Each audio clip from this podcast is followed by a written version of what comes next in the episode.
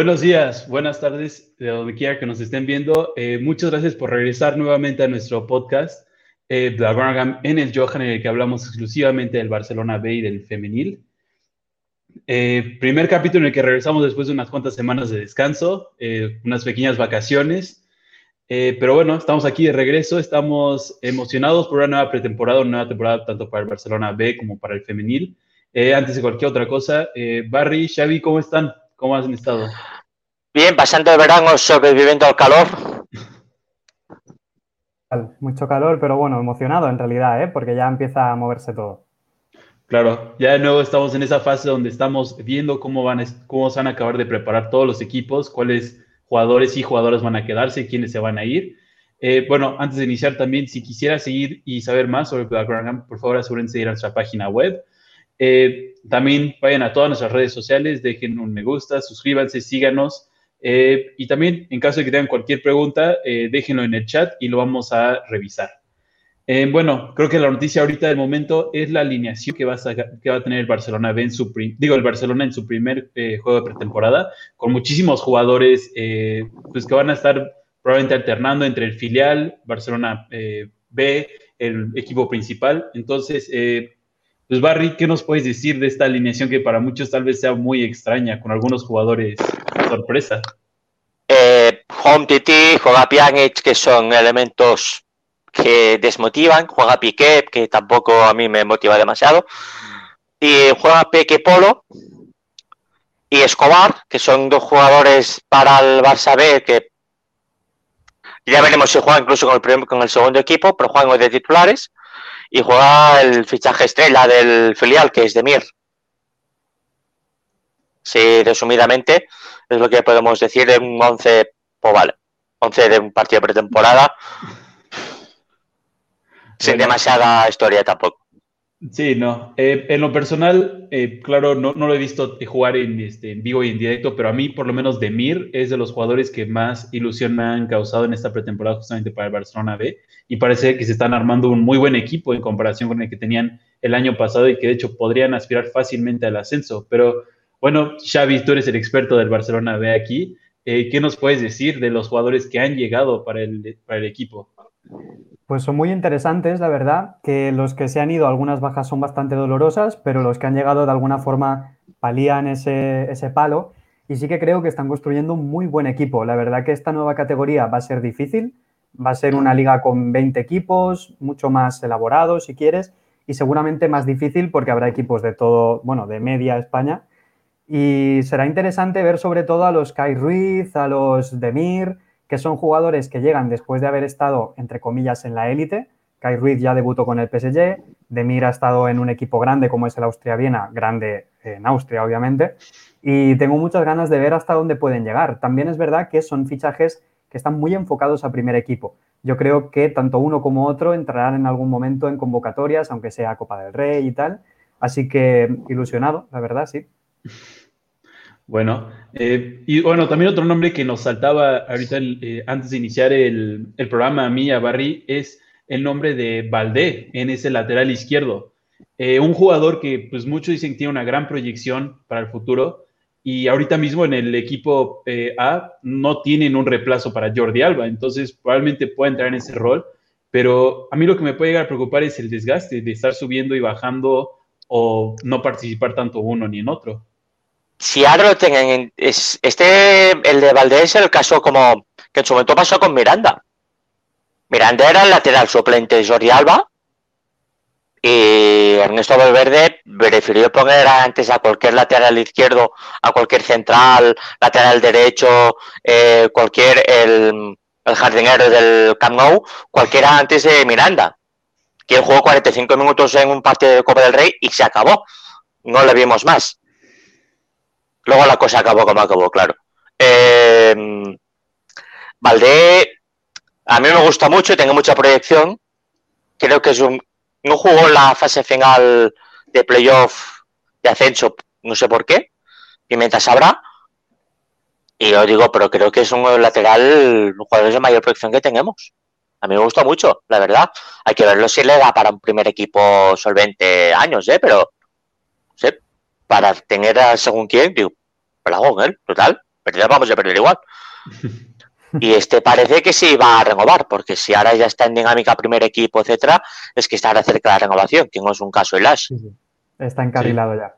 Bueno, a mí me parece que el hecho de estar a caballo entre B y primer equipo, bueno, Conrad lo dijo del año pasado, porque se le criticó ese bajón de rendimiento después de invierno y él decía que era difícil, ¿no? Porque entrenas habitualmente con el primer equipo y cada fin de semana no sabes dónde vas a tener que ir a jugar, terminas por no estar ni en un lado ni en otro. Es una situación algo difícil, pero bueno, hay que entender que la situación del Barça es la que es y que al final es, entre comillas, un premio, ¿no? Poder entrenar con el primer equipo que te tengan en cuenta cada semana para poder entrar en convocatoria y que obviamente si pasa algo, pues es el recambio. No sé hasta qué punto Kuman tendrá intención de preferir a De esta pierna cambiada antes que a Valde. De hecho, las últimas noticias que salieron eran más en esa línea, en que no veían a Valde todavía preparado, que es algo que puedo entender perfectamente. Pero bueno, em, habrá que curtirlo en algún momento, ¿no? Si no tiene minutos, si no se va haciendo, pues no se desarrolla, claro. Bueno, veremos también lo que decide Kuman y cómo progresa Valde también en el filial. Tampoco va a sobrar de minutos en el, segundo equipo. Un, año en, el, en segunda, o sea, en, la primera federación, con el Barça entero, etcétera, tampoco le sobra. Y espero eh, que tenga proyección y la haya con él una proyección primer equipo o que haya una, una proyección de carrera. Claro. Espero, vamos. Claro, porque ahorita si lo lo mete al primer equipo a fondo y no da, el, no da el, para el nivel o no tiene todavía la experiencia necesaria, puede ser más, eh, lo puede afectar más de lo que vaya a beneficiar. Y el problema es que Jordi Alba es, entre comillas, indiscutible. También va a depender muchísimo del sistema que llegue a usar Coman, porque si eh, siguen con el tres defensores o ya regresan al 4-3-3 habitual, claro, va a haber un gran cambio para Jordi Alba. Eh, pero bueno, otro elemento del que cual me gustaría hablar, y creo que ya lo habíamos hablado hace poco con Xavi, era el tema de Comas en la defensa central también, que se le veía que podía tener minutos en esta pretemporada. Sí, de hecho yo me imaginaba que hoy sería titular en vez de Piqué, porque Piqué no tiene nada que demostrar y menos contra el Nastic de Tarragona. Entonces yo esperaba que fuese Comas el, el central diestro. Y bueno, no pasa nada, supongo que jugará la segunda parte, no habrá problema. Y es un chico muy, muy interesante, sobre todo por la regularidad. Me parece que no se perdió ningún partido el año pasado, creo recordar, que, o al menos hasta que terminó la primera fase, había jugado todos los minutos. O sea que eso es un punto muy a su favor y más en una temporada tan difícil como la de después del COVID, que ya vimos que hubo muchas lesiones y tal. El hecho de mantener esa regularidad es un puntazo a su favor. Y yo creo que ahora mismo, de los centrales que tenemos en el B, es el que más cerca está de poder dar ese salto o ese pasito adelante que dio, por ejemplo, Mingueza el año pasado, que este año estará en el primer equipo ya a tope. Claro. Eh, y además sabemos que Barcelona había sufrido en los últimos años con los defensas centrales. Entonces esperemos que también justamente eh, se entienda que esto es un proceso y que se le debe ir dando minutos a esos jugadores. Y bien, ya lo habías mencionado, Xavi, pero Kai Ruiz regresa después de unas cuantas temporadas, me parece, ¿no? En el Paris Saint-Germain.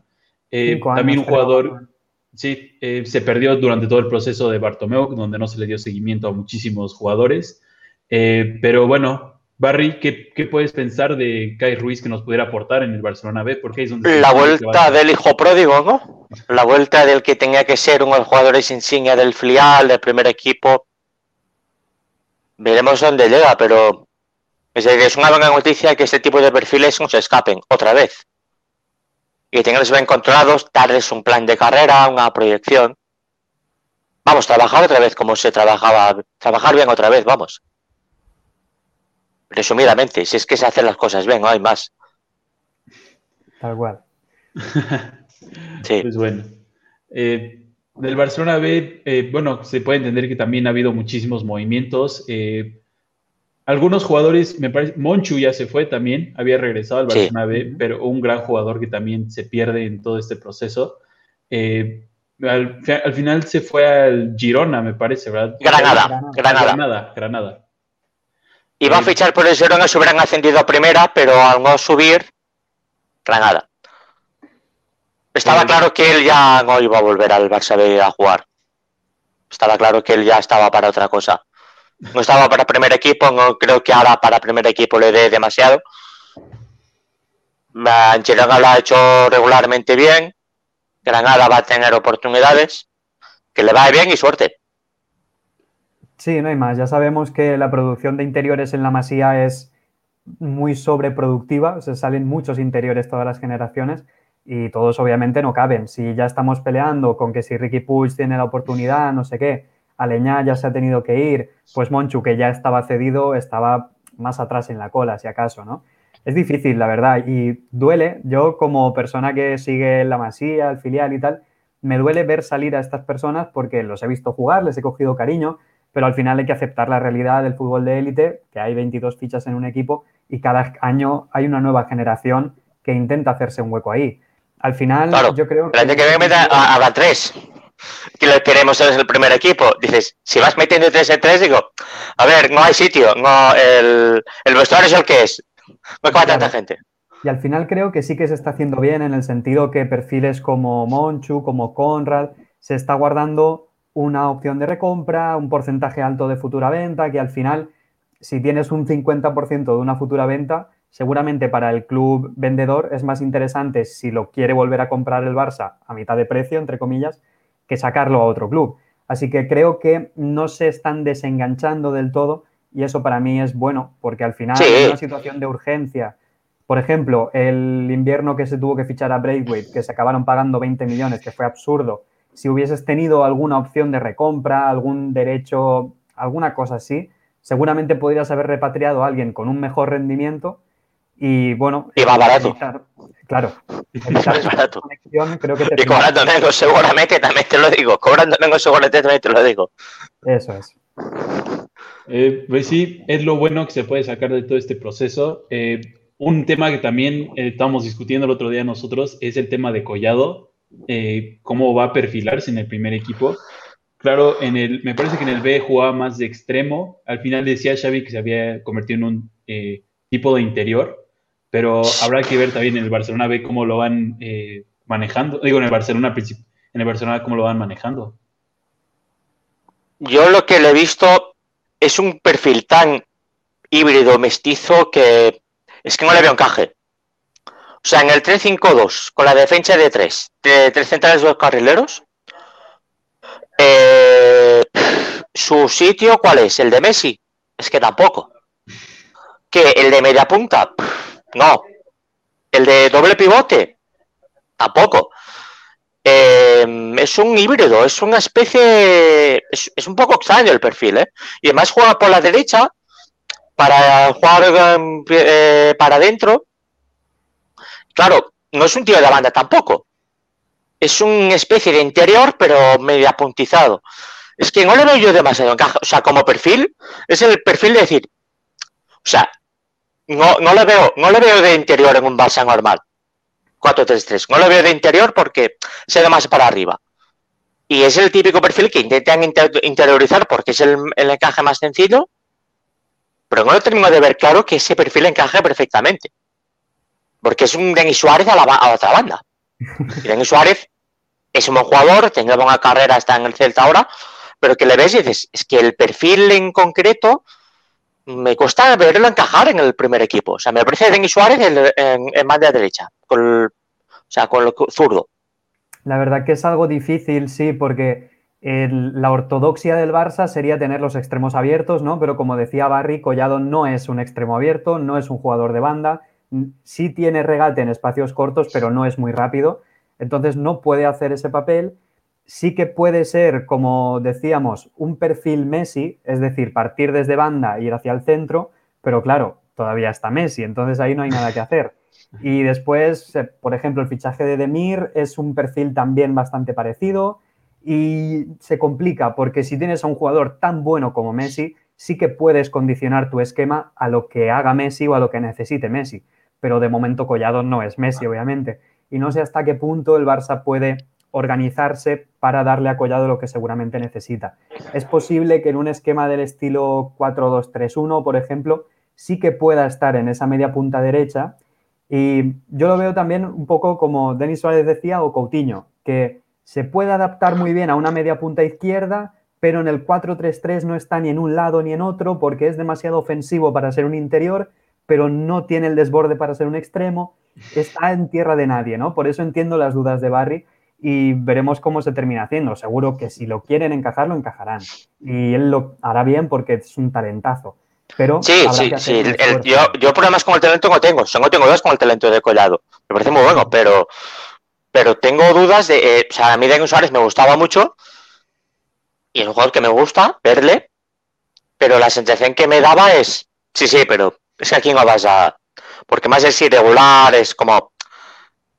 Estás demasiado, demasiado híbrido, demasiado mestizo, no.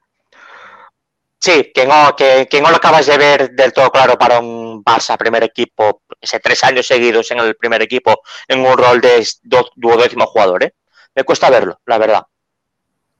Si yo me cuesta verlo más. Si yo tuviera que decir a qué rol se tendría que pegar, yo diría que más bien un interior, porque justamente siento que no tiene las condiciones para ser un extremo. Siento que es del perfil donde podría encajar mejor.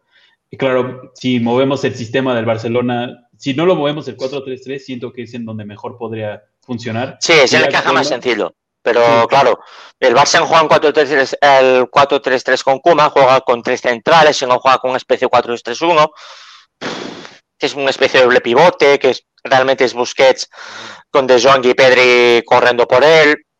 Y luego arriba Messi em, con estaba el año pasado hasta Aradi Pay, que es el y Griezmann, que es ya veremos eh, cuál es el que gatea, que es nadie. Em, es que es un poco, es, que es un poco, o sea, el, equipo es un galimatías bastante serio. O sea, como para plantear en seriamente qué podemos hacer con Canjuan si no sabemos nosotros ni qué sistema va a utilizar el entrenador, ¿no? Es un poco galimatías. Y tenemos que tomar en cuenta que también regresa Ansu. Eh, idealmente va a regresar también, Ansu claro. ese ataque. Sí, vuelve. Esperemos que vuelva bien, claro. son, son muchísimas preguntas que tenemos. Eh, ahorita también esperemos que justamente esos jugadores del Barcelona, del Barça B reciban esos minutos. Pero claro, muchísimas dudas respecto a quién va a jugar, dónde van a jugar, si van a pasar más tiempo en el Barcelona, en el equipo eh, principal o en el Barcelona B. Collado ya tiene ficha, ¿verdad? De primer equipo entonces ya va a estar ahí todo el tiempo. Eh, va, a depender muchísimo también de Koeman para ver dónde lo juegan. Exacto, sí, ya dijeron tanto Collado como Iñaki Peña tendrán ficha del primer equipo, lo que no tienen seguro 100% es si tendrán sitio en el primer equipo, que todavía existe la posibilidad que les digan, mira, aquí no vas a jugar, vete cedido a otro sitio y juega y volverás, que es básicamente lo que planteó Kuman a principio de la temporada pasada, con los Ricky Puig, con Alañá, sí. exacto. Que les dijo, no vas a tener muchos minutos, prefiero que te vayas cedido. Y ahí ya entra pues la cabezonería de cada uno o las expectativas. Ya veremos. Ya veremos lo que A ver, yo el equipo ya el pasado lo entiendo. Competencia no había. No había competencia para él. La competencia es Busquets con 85 años, De Jong, Pedri y ya está. Ya está. No hay más competencia. O sea, son tres sitios, son tres centrocampistas que ocupan, que ocupan tres roles. Ya está, no hay más.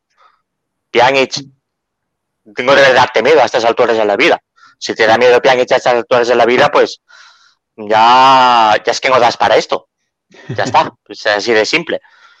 No sé, yo es que entiendo que lo que hizo el equipo ya un año más así, no sé, ¿eh? Si quiere jugar, claro, si no quiere jugar ya, ya es su vida, claro, a mí me da igual.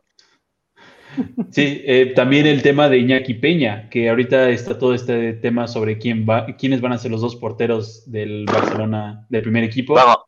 también está Neto en la, en la, formación titular de hoy, pero no se sabe qué va a pasar con él. Están, eh, están Neto, están Umtiti, está Pjanic, Sergio Roberto. O quizá los tres mañana están fuera. Claro, yo veo este partido como un escaparate. El Barça está poniendo a la venta, está poniendo el mercado, tal cual, está diciendo, mira, tenemos esto, esto y esto. Aquí, aquí juegan, así, lo hacen bien. Sí, pero no sé si poner a un tití es positivo, ¿eh? porque yo creo que es, negativo para venderlo. ¿eh? O sea, es que... Bueno, yo he tenido esa duda también, pero fíjate que lo veo bien porque él mismo se ha empeñado mucho este verano en decir que quiere una última oportunidad, que quiere demostrar que puede jugar. Bueno, pues mm, vamos a verlo, ¿no? A ver si es verdad o no. Si no, es que no le vas a engañar a nadie porque harán el reconocimiento médico y dirán, bueno, pues te puedes volver. Pero nada, sí, lo de Iñaki Peña me parecería bastante feo que con la salida de Neto fichasen a otro portero más para que se quedase de tercero. No tendría sentido.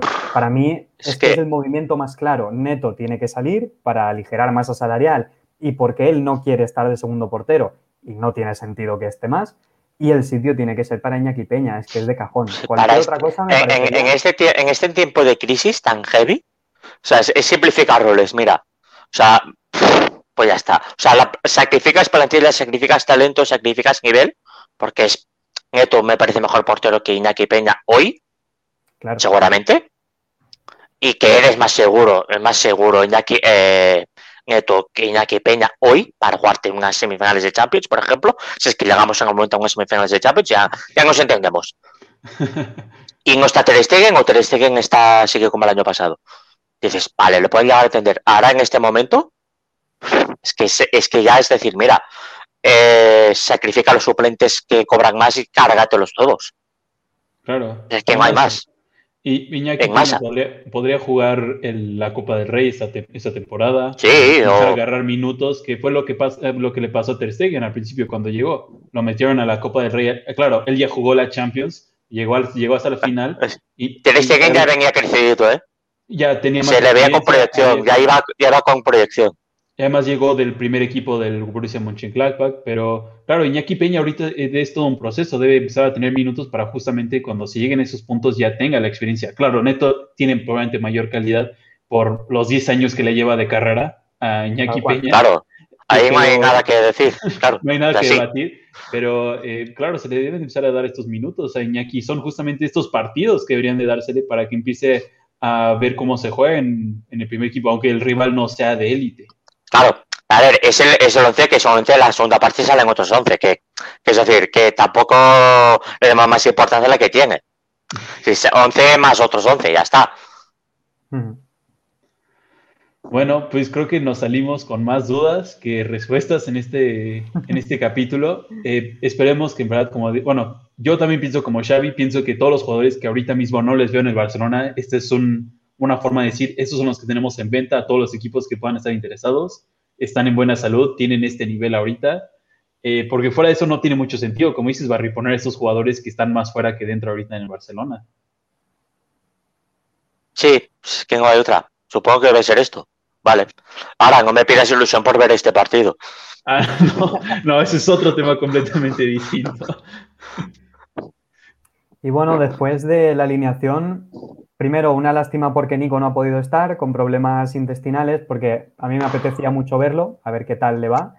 Y un poco extraño lo de Peque Polo, que lo hemos hablado antes de empezar. Es un chico que pasó los dos últimos años cedido, tenía contrato con el Barça B, estuvo cedido en otros clubes y ahora lo han renovado por una temporada más otra opcional, estará en plantilla del Barça B. Supongo que por cubrir el hueco de la baja de Rey Manay, pero no sé yo hasta qué punto puede tener protagonismo, porque yo pienso que Escobar es, ahora mismo es mejor que él y pienso que Peque está más afianzado en el equipo y debería tener más minutos. Supongo que estará así un poco para tapar huecos, es un delantero bastante versátil que puede jugar en dos bandas también. Y no sé hasta qué punto, pero bueno, salir de titular en este partido yo no me lo esperaba. No, no, la verdad no, ni lo tenía presente, ni pensaba que fuese una opción. Eh, veremos qué tal lo hace. Eh, para todos aquellos que estén interesados, creo que este partido solo lo van a pasar en, en Barça, TV. Eh, a menos de que lo encuentren de alguna otra forma, solo van a poder ver por Barça TV. Pero bueno, predicciones para el partido, algún resultado que quieran decir. Sí, yo el Barça va a encajar un gol seguro. Con lo cual, el uno en contra lo tenemos. Sí, el 11 tampoco es de. No sé, 2-1 quizá. 2-1. Yo, más que resultado, mm, mi predicción es que un Titi nos va a dar una sorpresa positiva, que no se va a arrastrar tanto como creemos. que no significa que no se va a arrastrar, que es diferente. claro, claro. Pero que va a parecer que está mejor de lo que está en realidad y que nos vamos a llevar alguna sorpresita positiva con Demir también. Sí, no, Demir le tengo.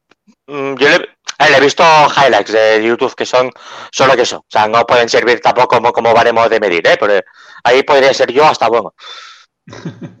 Eh, pero sí que tiene pinta de ser un jugador mm, de con potencial serio.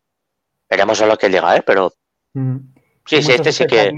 También con Gaby. Gaby ya sabemos que es el centrocampista de moda en la Masía, que este año estará en el Barça B, aunque tiene 17 años, creo que no los ha hecho todavía. Y muchas expectativas también en él. Espero que en los segundos 45 minutos los juegue y que demuestre lo que vale, porque el chico es muy, muy bueno. Sí, Gaby cuando debutó con con el Barça B era muy bueno. O sea, la proyección era de, hostia, este chico es muy bueno. Pues bueno, eh, eh, quisieran hablar, eh, llevamos 26 minutos, les gustaría hablar de algún otro tema antes de que demos por finalizado y para que también demos tiempo para que todos aquellos que quieran ver el partido se pongan eh, y se conecten. Por mi parte, en el B nada más. Tenemos noticias en femenino también, que bueno, como hacía alguna semana que no hacíamos programa, pues se nos han acumulado algo, ¿no? Sí, hay noticias acumuladas. Creo que no tengo comentamos ni lo de. mm, O sí lo comentamos. Lo del nuevo entrenador, no, ¿no? Se comentó más tarde. O sea, fue más tarde, ¿no? De la noticia. Sí, sí, fue más Vale. tarde. Creo que sí. O sea, lo Bueno, último entonces- que hablamos fue el, el debate de qué podría haber pasado con Cortés. Ya se intuía más o menos quién podía ser el relevo, pero todavía no fue oficial, me parece. Entonces, y al haberse tal, tal y como se, mm, se confirmó todo, pues. Bueno, pues nada, es esto lo que hay. Sí, no, pues. Es. Lo comentamos ahora si os parece. El femenino, la noticia del entrenador es Jonathan Giraldez, que era el tercer entrenador de Luis Cortés, con lo cual eh, podemos ya presuponer que no era un problema de método de trabajo, sino más bien tema personal, no vamos a entrar en detalles, tampoco vale la pena. Eh, que se han confirmado tres fichajes, que ya se sabían más o menos, que eran de Fridolin Arrolfo, Ingrid Tengen y Irene Paredes. Irene Paredes es un fichaje histórico, hay que decirlo, es histórico ese fichaje. Y que Claudia Pina, al principio, ha vuelto para quedarse, según su representante, vuelve para quedarse, es lo que dijo, descartaba una cesión. Y falta confirmar si habrá algún otro fichaje en el centro del campo o alguna baja en forma de cesión de alguna jugadora que, que esto, que no, que por ahora no ha salido, pero que por falta de minutos, oportunidades y demás, lo normal es que salga, porque no va a jugar nada. Pues el caso de Candela Andújar, que vuelve de cesión, pero lo normal es que siga haciendo un año más. Laia Codina, si ya jugaba poco este año, con la llegada de Denga Paredes, va a jugar poquísimo, ya lo sabemos. Y está Jana Fernández, en principio, si sigue o no se va a cedida y sigue se va a quedar el primer equipo con rol, y yo creo que están por delante. Mm, claro, es que es complicado. O sea, es una cuestión. Y en el medio campo no sabemos si habrá alguna jugadora que hará papel que hacían hasta el año pasado Jana o Bruna de eh, dinámica primer equipo con ficha del filial. Falta ver si Irene- Ari Mingueza, que es la jugadora con mayor proyección del, del centro campo del femenino, pues que tenga ese rol, que sería lo normal, pero no lo sabemos. O María Molina, por ejemplo. Mm, tenemos estas dudas, pero la partida está ya mm, casi cerrada. Quizá faltaría un fichaje al centro del campo. Y esto es lo que sabemos. Por ahora, la noticia es esta. Gran recapitulación de Barry. Eh, ¿Alguna cosa que te, gustaría añadir, Xavi? Nada, a mí el mercado me parece espectacular. Después de haber ganado la Champions, incorporas una jugadora de calidad bastante top en cada línea del, del equipo, pues ningún problema.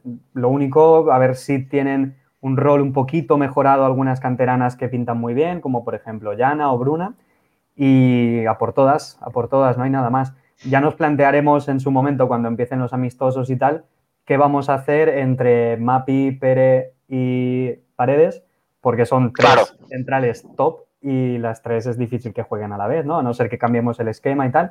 Pero bueno, ya habrá tiempo para pensar en planificación así más, más concreta de once y tal.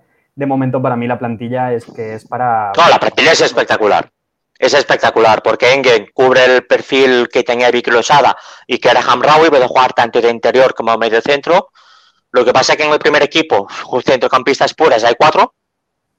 Son Engen, Patri, Aitanga y Alexia Putellas, con lo cual el resto del...